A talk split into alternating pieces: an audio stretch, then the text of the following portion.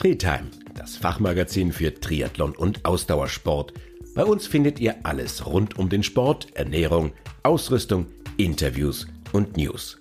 Der Treetime Cast, Triathlon für die Ohren. Ja, herzlich willkommen zu einer neuen Folge.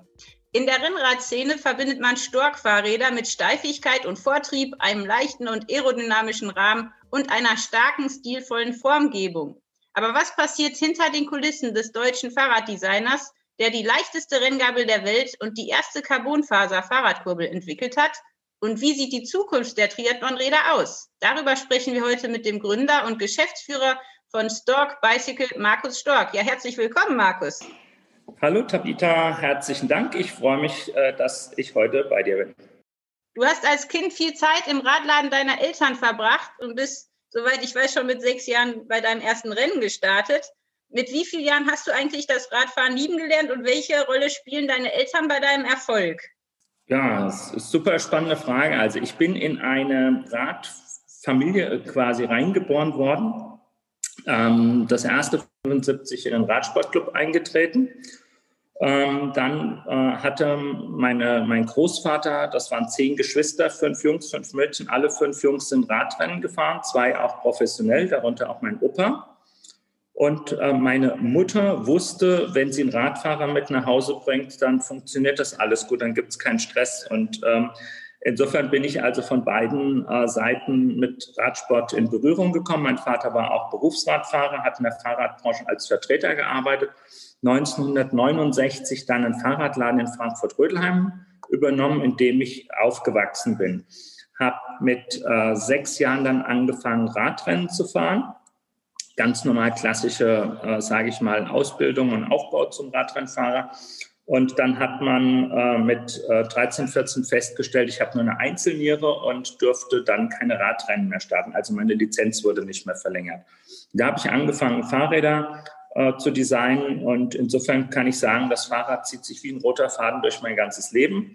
Und äh, ich hatte jetzt gerade 50-jähriges Rennradjubiläum. Also ich fahre seit 50 Jahren Rennrad und habe dann auch relativ früh den Mountainbike-Boom nach Deutschland gebracht. Und äh, so fahre ich also auch schon seit, jetzt muss ich gerade mal rechnen, rund äh, 40 Jahren Mountainbike. Also es gab kein Jahr ohne ordentlich äh, Radkilometer, mal sicher Jahre, wo ich ein bisschen weniger gefahren bin, aber ähm, im Prinzip immer. Und äh, in einem normalen Jahr ähm, habe ich im Prinzip zwei oder drei Radurlaube. Das heißt, auch die Urlaube drehen sich dann immer um äh, Aktivitäten. Das heißt, da sind wir entweder in Mallorca oder auch mal in Südafrika. Und da bin ich eigentlich dann immer am äh, Radfahren. Und das ähm, bringt dann nochmal zusätzlich Fitness, weil ich dann eben weiß, jetzt muss ich. Auch mal ein paar Tage halt länger Radfahren, da bereitet man sich ein bisschen vor. Und diese drei ähm, Trainingslager pro Jahr, die tun mir eigentlich immer gut und erhalten auch so eine relativ gute, sage ich mal, ähm, Grundfitness. Und neben dem Radfahren ähm, ähm, lieben meine Frau und ich vor allen Dingen auch äh, Wandern und auch Bergsteigen. Und äh, im Laufe der Jahre haben wir dann einige Berge auch schon erklommen. Du hast gerade gesagt, dass es in deiner Familie ja doch jede Menge Profi-Radsportler gab. Hat dich denn einer von denen ganz besonders geprägt oder dir eine wichtige Lektion erteilt? Ja, also mein, mein Großvater sicherlich schon. Der ist 1903 geboren und ähm, war dann äh, in den 20er Jahren Profi im Opel-Team. Und ich ähm, habe immer dann die Geschichten erzählt bekommen von ihm. Und das prägt dann schon. Also der ist ähm, Köln-Schulte-Köln gefahren und dann aus Frankfurt mit dem Fahrrad hin, dann 200 oder 300 Kilometer Radrennen. Die Rennen waren damals auch sehr lang und nach dem Radrennen wieder aufs Fahrrad gestiegen, mit dem Fahrrad wieder nach Hause gefahren. Wow. Und ähm, wenn man sich das vorstellt, dass die Schaltung so aussah, dass man das Hinterrad äh, ähm, rausnehmen musste und hat die Übersetzung quasi auf der anderen Seite ein zweites Ritzel gehabt und dann hat man nur eine andere Übersetzung gehabt, dann ist das schon sehr prägend, was damals äh, von den Radsportlern auch geleistet wurde. Ja, Wahnsinn. Und deine ganze Geschichte ist ja wirklich filmreif und steckt voller interessanter Episoden. Ähm, wie siehst du denn heute auf deine Herkunft zurück und auch auf den Fable zum Radsport? Was sind so für dich die entscheidendsten, schönsten und vielleicht auch herausforderndsten Momente gewesen? Ja, also äh, ein Unternehmer zu sein ist immer herausfordernd. Und äh, Unternehmertum äh, geht nicht immer nur in eine Richtung. Und ich finde, das ähm, äh, ist auch im, im, Privatleben etwas, was man ja auch erlebt, ob man mal eine Beziehung hat, die ähm, äh, nicht funktioniert oder ob man auch im ähm, Unternehmen vor Herausforderungen gestellt wird. Und ich hatte in meinem Leben äh, als Unternehmer schon sehr, sehr große Herausforderungen. Das war einmal ähm, äh, der Verlust der Marke Klein. Ich habe Klein in ähm, Deutschland aufgebaut, war auch der größte Kunde. Und dann hat Strack das Unternehmen übernommen. Und von heute auf morgen haben die den Vertrag ähm, äh, gekündigt und ich habe dann ähm, 5,6 Millionen D-Mark Umsatz verloren. Und ähm, das war eine relativ harte Phase für mich. Und ähm, genau in der Zeit habe ich dann beschlossen, mich auf die Eigenmarke Stork zu konzentrieren habe sie neu wieder aufleben lassen. Und äh, deswegen feiern wir zwar oder haben letztes Jahr 25-Jähriges gefeiert, aber eigentlich habe ich meinen ersten Rahmen 1977 äh, designt. Also das, die ganze Marke ist auch dadurch ein bisschen äh, älter. Eine andere große Herausforderung für mich war sicherlich die Umstellung des Geschäftsmodells. Das heißt, wir waren sehr erfolgreich, äh, über äh, Fachhändler auszuliefern. Ich habe gesehen, dass die ähm, Wünsche und Ansprüche der Kunden sich verändert haben. Ähm, Online-Sales mit Service, also wir nennen das jetzt Business 4.0, dass das der richtige Weg ist und habe dann vor drei Jahren begonnen, äh, mein äh, Händlernetz im Prinzip äh, aufzulösen und auf Direct-to-Consumer umzustellen, damit ich Fahrräder mit ähm, äh, meinem Anspruch auch an Beratung, Service, aber vor allen Dingen auch mit einer veränderten Preisstellung dem Kunden anbieten kann. Das waren ähm, drei sehr harte Jahre, weil auch dann dort äh, Banken nicht daran geglaubt haben, dass man sowas umstellen kann. Geschäftsmodell ist auch das erste Mal, dass das jetzt passiert ist, soweit ich weiß. Und ähm, jetzt äh, sehen wir das. Wir sind im letzten Jahr 300 Prozent im äh, Online-Business gewachsen und in den ersten Monaten dieses Jahres waren es teilweise 1000 Prozent Wachstum. Wobei wir sicherlich jetzt äh, alle in der Fahrradbranche die größte Herausforderung haben, dass es aktuell keine Komponenten äh, gibt, also die Lieferzeiten äh, sich vervielfacht haben, die Frachtkosten hochgegangen sind. Also wenn wir heute eine Komponente äh, wie ein Schaltwerk bestellen, dann haben wir aktuell zwischen eineinhalb und zweieinhalb Jahre Lieferzeit. Wahnsinn. Ja, so kann man sagen. Und Aber die Leute fahren ja jetzt auch wie bekloppt Fahrrad. Also Laufen und Fahrradfahren, das, das sind ja so die großen Gewinner der Krise auch, glaube ich, oder? Definitiv das ähm, Fahrrad und äh, vor allen Dingen auch so, dass da nicht nur den Sportiv, also Menschen, die nicht mehr ins Fitnesscenter äh, gehen konnten oder Mannschaftssport nicht machen konnten, die haben das Fahrrad jetzt auch für sich neu entdeckt. Mhm. Also wir sehen den Boom bei den sportiven Rädern, aber vor allen Dingen auch in dem Thema Mobilität ich auch erstmal gesagt, ja, ich bin ja sportiv und brauche kein E-Bike. Ich habe aber mittlerweile schon zweimal an der E-Bike-WM äh, teilgenommen und muss sagen, selbst da habe ich dann einen äh, Durchschnittspuls von 170 gehabt. Also man kann sich auch mit einem E-Bike vortrefflich äh, austoben. Es verändert halt einfach ähm, äh, die Reichweite und wie man auch in der Gruppe vielleicht miteinander fahren kann. Das ist ja eine Sache, die sich in den letzten Jahren doch verändert hat mit den E-Bikes. Was sind denn sonst so deiner Meinung nach die größten Veränderungen im Radsport und im Radbau in den letzten Jahren? Als erstes muss man ganz klar sagen, elektronische Schaltung. Das wird den Markt die nächsten Jahre dominieren. Also es wird sehr wahrscheinlich keine hochwertigen Fahrräder mehr geben, äh, die nicht elektronisch geschaltet werden. Das zweite ist sicherlich das Thema Scheibenbremsen wobei ich da zwei Herzen äh, in der Brust habe. Ähm, das eine, ähm, ich selbst fahre noch Felgenbremsen ähm, an ähm, meinen Rädern, es sei denn, es ist ein Mountainbike äh, oder halt äh, E-Bikes. Aber an meinen klassischen Rennrädern habe ich Felgenbremsen noch dran, weil das Fahrrad halt wirklich leichter ist. Und ich ähm, äh, für mich in dem Gebiet, wo ich fahre, ähm, nicht unbedingt, äh, unbedingt halt eine Scheibenbremse für notwendig halte.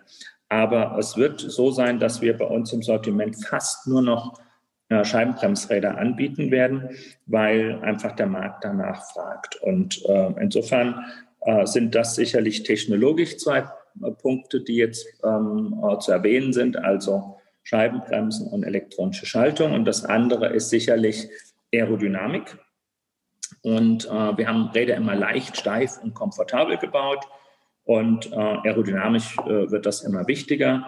Ähm, und wir haben jetzt ein Rennrad in Vorbereitung, was super, super schnell ist. Zu viel darf ich da noch nicht verraten.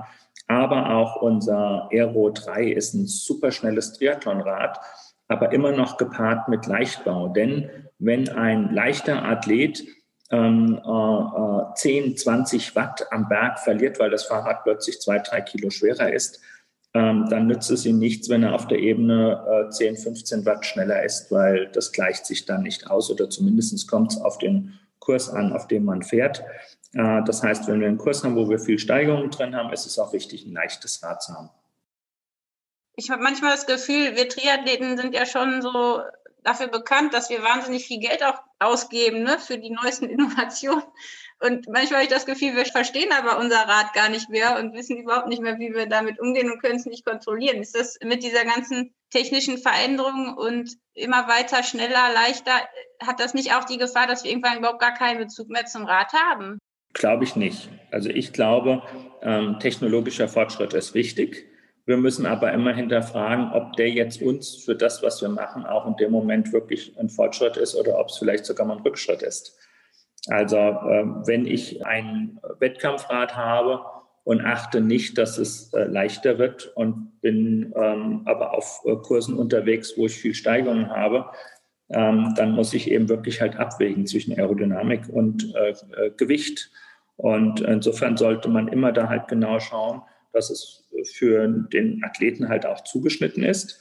Und das Rad nützt dir nichts, wenn du nicht richtig drauf sitzt. Also du musst perfekt auf deinem Fahrrad sitzen und es muss auf dich auch zugeschnitten sein. Und ein Tipp, den ich vielleicht auch noch mitgeben kann, ich erlebe immer wieder bei Athleten, dass sie auf einem normalen Rennrad trainieren und sich dann einmal äh, oder zweimal vor dem Wettkampf auf ihr Aerorad draufsetzen und dann sich wundern, dass sie bei einem Wettkampf nicht äh, die Performance abliefern können. Muskulatur trainiert sich auf den Punkt. Das heißt, wenn meine Sitzposition zu stark äh, variiert zwischen meinem Rennrad, auf dem ich die ganzen Kilometer trainiere, und dem, wo ich wettkampfmäßig drauf fahre, dann werde ich ähm, aller Voraussicht nach meine Performance beim Wettkampf gar nicht abliefern können. Hm. Du hast auch in anderen Ländern gelebt und auch teilweise in den USA gearbeitet, auch Rahmen aus Taiwan und Japan importiert und warst viel unterwegs. Ich glaube auch in Japan, um dort zu studieren. Ähm, in dem Radbau und auch in der Art, wie du Rad fährst, vielleicht hat sich da irgendwas aus anderen Ländern, bestimmte Begegnungen oder auch Denk- und Arbeitsweisen inspiriert? Also war da irgendwie was dabei, wo du sagst, das ist heute wichtig für uns auch, weil Asien wird ja immer stärker in vielen Bereichen. Ähm, ist das beim Radbau auch so? Also ich habe ähm, in den USA viel Zeit äh, verbracht und in Japan habe ich einen Mentor ähm, gehabt, einen Rahmenbau, der mir äh, quasi den Rahmenbau mit beigebracht hat. Ähm, damals noch in Stahl, aber das Wichtige ist Geometrie, auch Auslegung und solche Sachen halt auch mit zu beachten. Was ich gelernt habe in den ganzen Jahren, ist eigentlich, dass man offen sein muss. Und zwar für alle Dinge. Also es ist das Schlechteste, was man machen kann, wenn man immer nur sagt, ja, so habe ich es immer gemacht und deswegen mache ich es auch weiter so. Also wir müssen offen für neue Dinge sein. Und ich glaube, man kann ganz viel ähm, mit den Augen mitnehmen und auch mit Gesprächen, wenn man sich mit Menschen unterhält. Und in den Jahren habe ich vor allen Dingen äh, für mich Spiritualität mitgenommen. Ähm, ich habe für mich mitgenommen, ähm, dass es wirklich Länder gibt, wo äh, die Menschen ähm, auch, äh, sage ich mal, unserem Kulturkreis sehr ähnlich sind, obwohl das Land 12.000 Kilometer ist und wo wir es gar nicht mal verorten würden. Also das ist in dem Fall jetzt Japan gewesen sehe mich da eher als Weltenbürger, als extremst offen und möchte dann auch einfach Dinge ähm, immer wieder neu angehen und auch immer wieder vielleicht mich auch selbst dann ein bisschen neu äh, erfinden.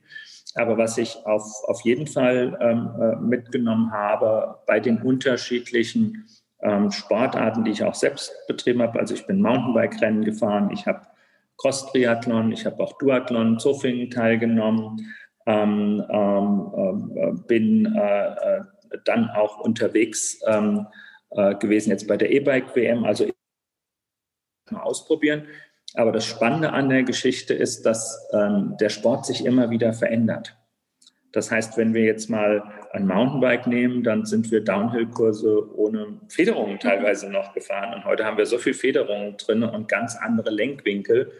Aber man muss auch sagen, es sind äh, Dinge, die natürlich ähm, äh, den Sport dann äh, massiv verändern. Also wenn ich unser erstes Triathlon-Team nehme und ähm, da hatten wir Dirk Aschmoneit drinne und Peter Kropko, da haben wir 26 Zoll, da war Aerodynamik noch gar kein großes Thema. Und wenn man das mal vergleicht, dann hat sich da halt gigantisch viel getan und das innerhalb aus meiner Sicht doch relativ äh, kurzer Zeit.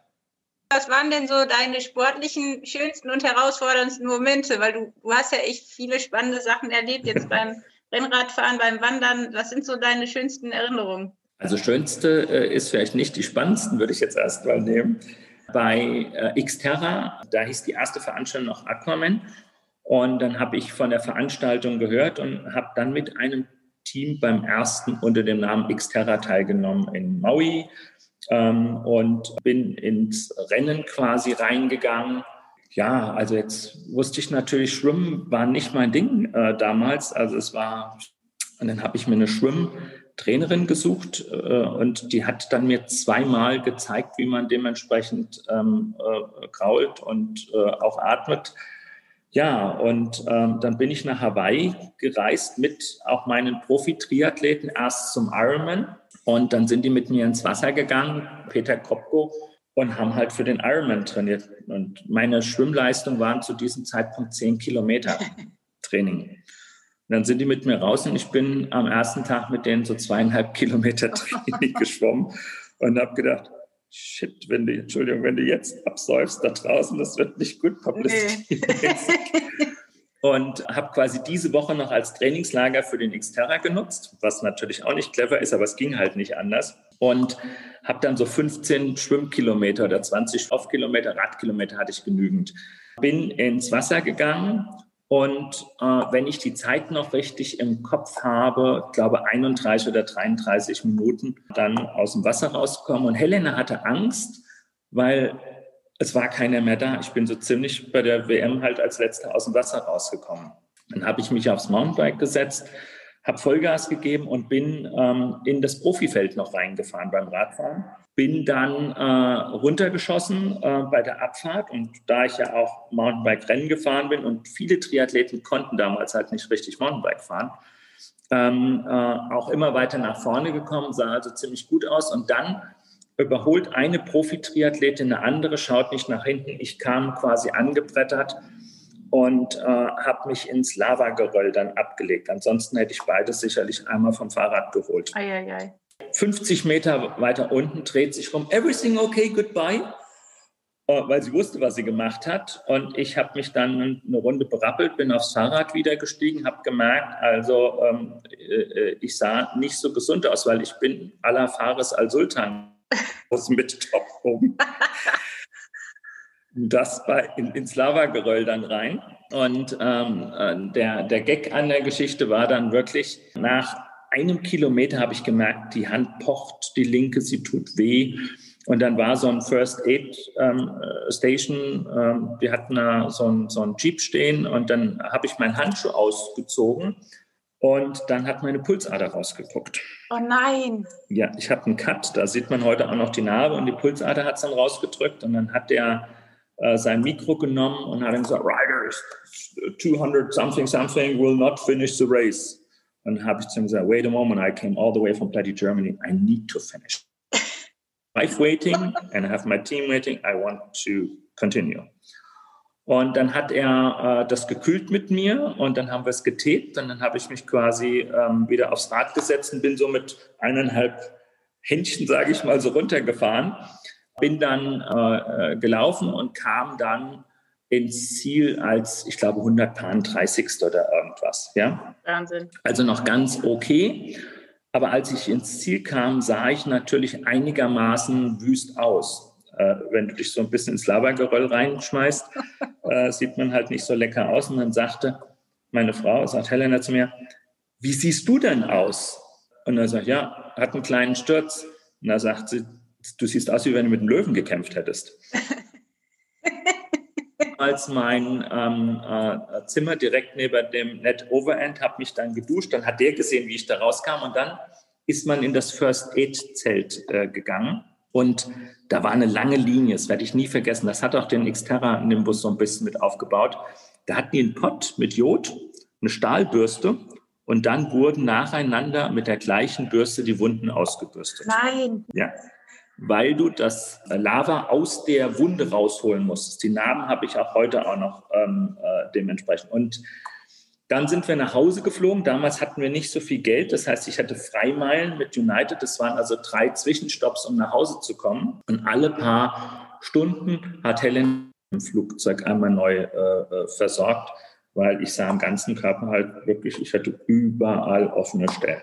Also das war quasi das äh, erste Mal Xterra und dann bin ich im Folgejahr wieder hin und ähm, bin wieder gestartet, diesmal noch schneller beim Schwimmen ohne Training gewesen, also ich war unter 30 Minuten und äh, beim Radfahren richtig schnell unterwegs und ähm, wurde übermütig.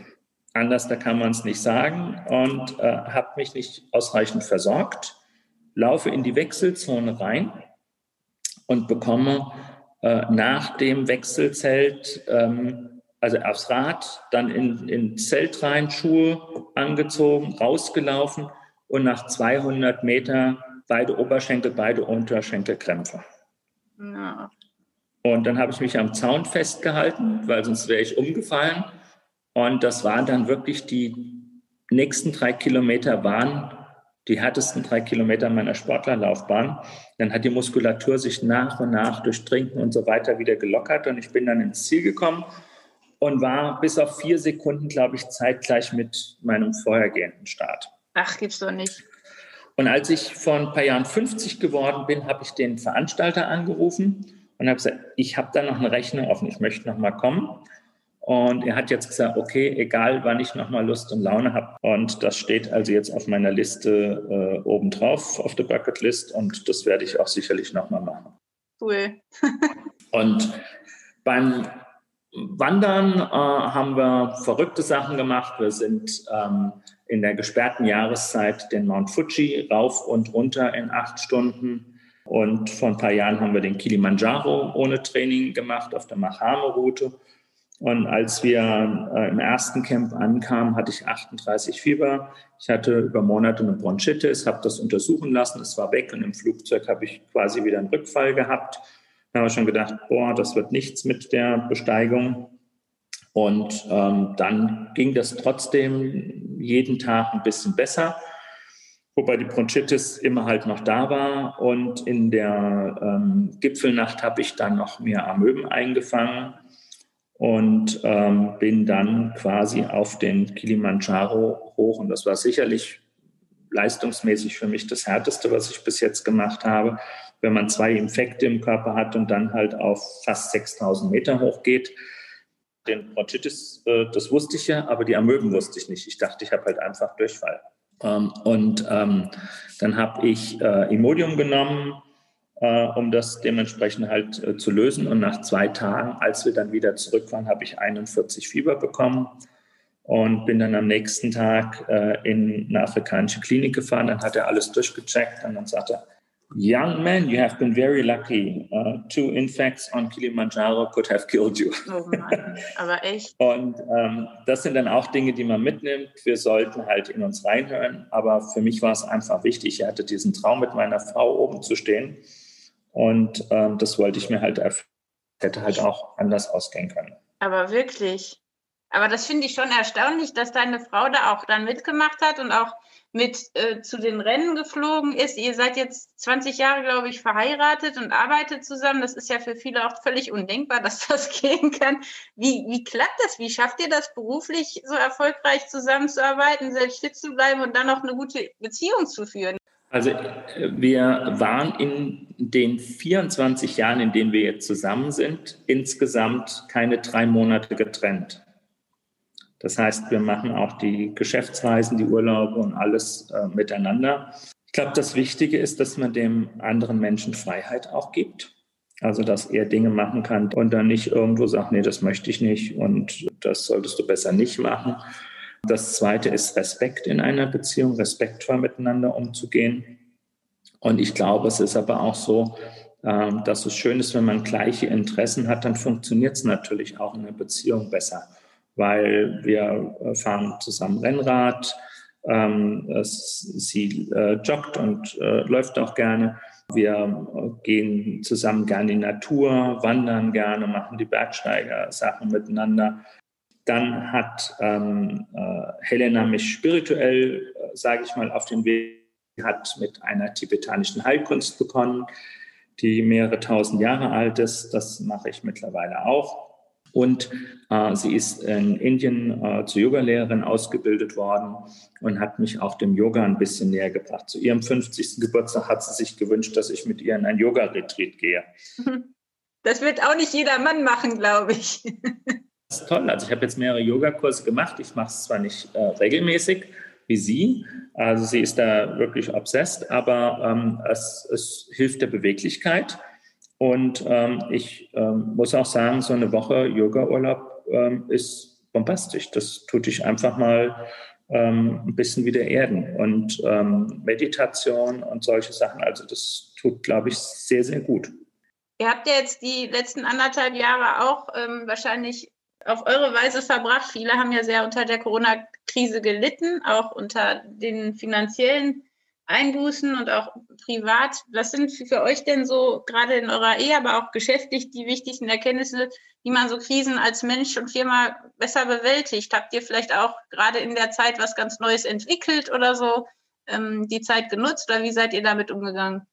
Bei mir hat das äh, dazu geführt, dass ich weniger Sport treiben konnte. Die meisten konnten jetzt in der Pandemie mehr Sport treiben. Bei mir war das weniger Sport. Also es waren extrem große Herausforderungen, ähm, äh, Komponenten äh, und Rahmen zu bekommen, aber auch Transport, der einfach nicht mehr stattgefunden hat, weil keine Flugzeuge mehr geflogen sind mit den Containern, das schwierig war. Sehr challenging. Ich glaube aber, man wächst an seinen ähm, äh, Anforderungen. Also ähm, muss eigentlich sagen, ich glaube, es hält dich halt fit. Also wenn du Herausforderungen hast, sei es ähm, sportlicher Natur oder auch im Unternehmen, das hält dich fit. Alter ist für mich was, was im Pass steht, aber ich fühle mich deutlich ähm, äh, jünger. Und ähm, ich habe mir um meine Gesundheit wenig Gedanken gemacht, weil ich äh, einfach sage, Angst ist das Schlimmste, was ein Mensch haben kann weil Angst kann dich lähmen, Angst äh, kann deine Gesundheit beeinflussen. Und insofern waren wir da auch sehr, sage ich mal, relaxed wäre jetzt falsch der Ausdruck, aber ich sage einfach mal normal äh, unterwegs und haben auch versucht, äh, das alles so normal wie möglich zu leben und auch ähm, wir, wir sehen ganz viele Dinge dort auch mit einem anderen Blick drauf. Weil ich glaube, man muss immer sehen, warum Politiker Dinge machen und ähm, was sie sich daraus erhoffen. Und man muss auch ganz äh, genau halt hinschauen, was äh, halt dementsprechend tatsächlich äh, dort passiert. Wir haben auch Menschen, die daran sterben. Wir haben auch mal äh, Situationen, wo ähm, ähm, äh, Intensivstationen äh, eine höhere Auslastung haben. Die Frage, die man sich halt immer stellen muss, wie vergleiche ich das mit Vorjahren? Ähm, wie verändern sich dann letztendlich die Dinge? Und ich finde es wichtig, wir sollten auch ganz deutlich halt mal beleuchten, äh, was die andere Seite davon ist, wie viele Menschen depressiv geworden sind, äh, wie viele Menschen es schlecht ging. Und mhm. deswegen glaube ich, kann man auch da mit einem äh, gesunden Menschenverstand vorangehen, vorsichtig sein trotzdem, äh, aber eben ähm, äh, auch optimistisch und positiv bestimmt leben. Im Triathlon gibt es ja jetzt schon einige Rennen. Also im Grunde können die Athleten sich jetzt wieder beweisen und an den Rennen teilnehmen. Welcher Athlet oder welche Athletin hat dich denn in den letzten Jahren besonders fasziniert und von wem erhoffst du dir noch einiges? Hast du die Szene noch sehr im Blick oder ja. wie sieht das aus? Also wir haben ja ein Team, das PWAG-Team mit acht Profis und da sind super spannende Athleten auch drin. Und äh, insofern denke ich, da wird es spannend, was jetzt unser eigenes Team äh, macht, insbesondere dann auch im Blick auf unsere Athletin. Aber es wird auch, glaube ich, ähm, immer wieder spannend äh, zu sehen, wie jetzt äh, unterschiedliche Länder sich unterschiedlich trotzdem vorbereiten konnten. Stimmt. Also ja. Ähm, wir haben ja auf den Kontinenten und auch in den Ländern unterschiedliche Voraussetzungen, wie der Athlet äh, oder die Athletin sich jetzt dann tatsächlich vorbereiten konnten. Konnten die schwimmen gehen? Konnten die miteinander äh, trainieren? Oder, äh, und, und, insofern hat das ein bisschen auch sicherlich die ähm, Fairness ein wenig äh, durcheinander gebracht. Stimmt, ja. Hast du denn Lieblingstriathleten gehabt in deiner Laufbahn selbst oder ein Vorbild, wo du sagst, es war irgendwie die coolste Sau, die es so gab? Also ich finde ich find Fares ähm, äh, nach wie vor einen unheimlich authentischen äh, Menschen und Athleten, der sagt, was er denkt, der ist gerade raus und äh, das finde ich toll. Ich finde Marino van Hohenacker einen ganz, ganz tollen äh, Athleten. Ich äh, habe mit ihm äh, einen Tag im Windkanal in Mailand verbracht und einfach wie, wie, wie diszipliniert, wie durchstrukturiert. Aber ich habe natürlich auch von Aschmonite über Jürgen Zeck mit Lothar Leder, mit den ganzen Athleten extrem viel äh, auch dann in Hawaii zu tun, weil wir waren mehrfach in Hawaii mit unseren Athleten, mit unseren ähm, Sportlern äh, dort am, am Start und ich habe dann auch betreut und muss einfach sagen, da gibt es ganz, ganz, ganz, ganz, ganz viele tolle Athleten. In Hawaii gab es für mich so zwei Schlüsselerlebnisse. Ich war einmal da, als, ich habe jetzt den Namen äh, leider nicht mehr im, im, Kopf, als der Vater mit seinem behinderten Sohn Ach, ins. Ziel gelaufen ist. Ja. Er ist ja jetzt, glaube ich, gerade und das war ein bewegender Moment, das kann man in Emotionen gar nicht beschreiben. Ähm, du, du, du stehst da und man stellt sich einfach vor, der hat seinen Sohn im Schlauchboot hinter sich hergezogen, dann in dem ähm, Babyjogger ähm, kommt er quasi dann ins, ins, ins Ziel, ja, und stellst dir vor, ein Mensch kann so etwas zurückbringen. Also das war Wahnsinn. Und ein anderes Erlebnis war für mich, ich habe mich mit einem Athleten äh, unterhalten und der war ein paar 80 Jahre. Und ich habe einen Mann vor mir stehen sehen, einen Amerikaner, und der sah aus wie vielleicht Mitte 60 und war über 80. Wahnsinn. Und wenn du dich dann mit dem unterhalten hast, hast du einfach gemerkt, ähm, geistig eben wie ein 60-Jähriger unterwegs oder jünger. Und ähm, das ist äh, inspirierend. Und deswegen kann ich für mich sagen, mir fehlt die Zeit, dann noch mehr sportlich zu tun, weil äh, ich halt im Schnitt eine 60, 70 Stunden Woche habe. Und äh, auf der anderen Seite äh, sehe ich das, dass ich ähm, meinen Körper halt fit halte, wenn ich was tue. Und ähm, ich möchte das bis ins hohe Alter auf jeden Fall machen. Ja, ich würde gerne am Ende noch ein paar Tipps von dir bekommen für die Triathleten, vielleicht vor allem für die Anfänger. Also vielleicht kannst du noch sagen, weil du hast ja echt viel Erfahrung, was sind die wichtigsten Faktoren, wenn sich ein Anfänger ein Triathlonrad kaufen will? Worauf sollte er oder auch sie am meisten achten? Wie viel Geld soll man da ausgeben? Worauf soll man den Fokus legen? Was sind deiner Meinung nach die wichtigsten Punkte? Also es äh, ist ja abhängig, welche Distanz äh, ich äh, anstrebe. Ähm, also wenn ich jetzt am Anfang Kurzdistanzen mache, ist es sicherlich nicht sinnvoll, äh, gleich mir, äh, sage ich mal, einen Aeroracer mit äh, sehr steilen äh, Sitzwinkel äh, zu kaufen. Also da würde ich erstmal ein schnelles ähm, äh, Rennrad mit aerodynamischen Eigenschaften nehmen. Ähm, ich würde auf jeden Fall auf eine elektronische Gruppe gehen und man muss dann für ein Rennrad mit dem Aero-Laufradsatz halt dreieinhalb, 4.000 Euro sicherlich ausgeben. Und da würde ich auch wenig Kompromisse äh, eingehen wollen, weil wenn das Fahrrad am Anfang eben den Zweck nicht richtig erfüllt, dann äh, kaufe ich innerhalb von kurzer Zeit wieder ein neues und dann verliere ich äh, quasi am ersten Rad schon dementsprechend Geld. Also es macht Sinn, lieber ein etwas besseres Fahrrad sich zu kaufen und was dann schon Aero-Eigenschaften hat, eine elektronische Schaltung und auch Aero-Laufräder, weil gerade die Laufräder ähm, sind äh, für äh, Wattersparnis halt auch ein ganz wichtiger Punkt. Aber wie eingangs schon mal erwähnt, ganz wichtig ist das äh, Fitting, also das Sitzen auf dem Fahrrad. Und wenn ich dort nicht ähm, perfekt drauf sitze, dann habe ich eben massive Leistungseinbußen. Ähm, und insofern gehört zu einem guten Fahrrad auch äh, dass äh, mir jemand die Sitzposition richtig einstellt oder ich auch ein Profi-Fitting halt bekomme. Und bei, bei Frauen, wie ist das? Ich, ich habe das Gefühl, wenn Frauen in den Radladen gehen, sind da meistens nur Männer. Und äh, sollte eine Frau noch auf andere Sachen achten oder ist das gleiche in Grün? Also ähm, äh, das ist natürlich auch abhängig von der Körpergröße. Äh, das heißt, wenn ich kleiner bin oder auch leichter bin, dann würde ich äh, noch ein bisschen stärker auf niedriges Gewicht achten bei einem Fahrrad, weil sich das da äh, stärker bemerkbar macht. Frauen müssten unbedingt halt schauen, dass sie den passenden Sattel haben. Das hängt einfach halt mit der Form ähm, des Beckens zusammen, damit eben dann keine Probleme äh, auftreten. Und äh, ansonsten sind nach allen mir wissenschaftlich bekannten Studien Frauen und Männer so, dass es äh, Menschen gibt mit längeren Beinen, mit kürzeren Beinen, mit längerem Oberkörper, mit längeren Armen. Und insofern muss das Fahrrad einfach, egal ob Frau oder Mann, äh, passend sein. Also eine Frauengeometrie ist im Grunde nur Marketing. Da ist mehr Marketing äh, wie alles andere dabei.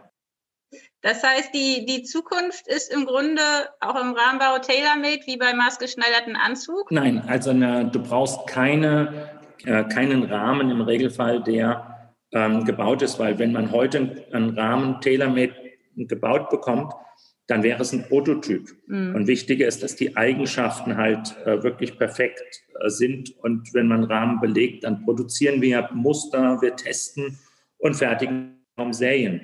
Also ich halte von Carbon-Maßrahmenbau gar nichts, sondern ich halte was davon, dass die Kurbellängen passend sind, dass die Sattelhöheneinstellung, äh, so wie ich auch äh, quasi meine Schuhe ähm, richtig einstellen muss, dass ich auf dem Pedal richtig stehe.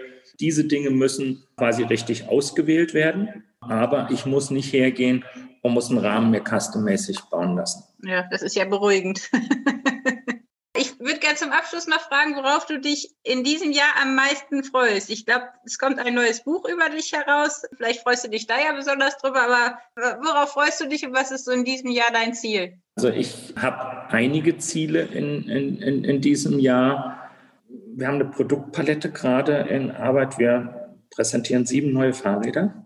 Also es ist der größte Schub, äh, den ich in meiner ganzen Laufbahn sozusagen habe. Also gigantisch viele Neuheiten von uns. Also es ist sehr, sehr spannend. Ähm, das Buch, da freue ich mich natürlich auch äh, drauf. Aber auch, muss ich sagen, ich freue mich eigentlich über jeden Tag. Also ich stehe gerne morgens äh, auf und in den 24 Jahren hatte Helena niemanden, der morgens mit schlechter Laune aufgestanden ist, äh, weil ich einfach glaube, es gibt Dinge, die können wir nicht ändern und es gibt Dinge, die können wir ändern. Und eins, was wir ändern können, ist sicherlich mit, ähm, mit welcher Laune und mit welcher Freude wir einen Tag starten.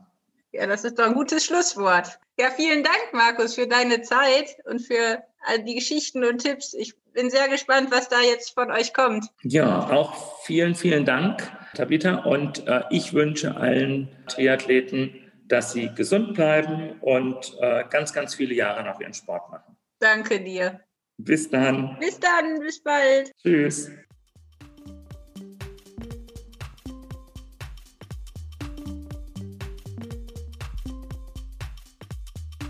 Tri Time Cast.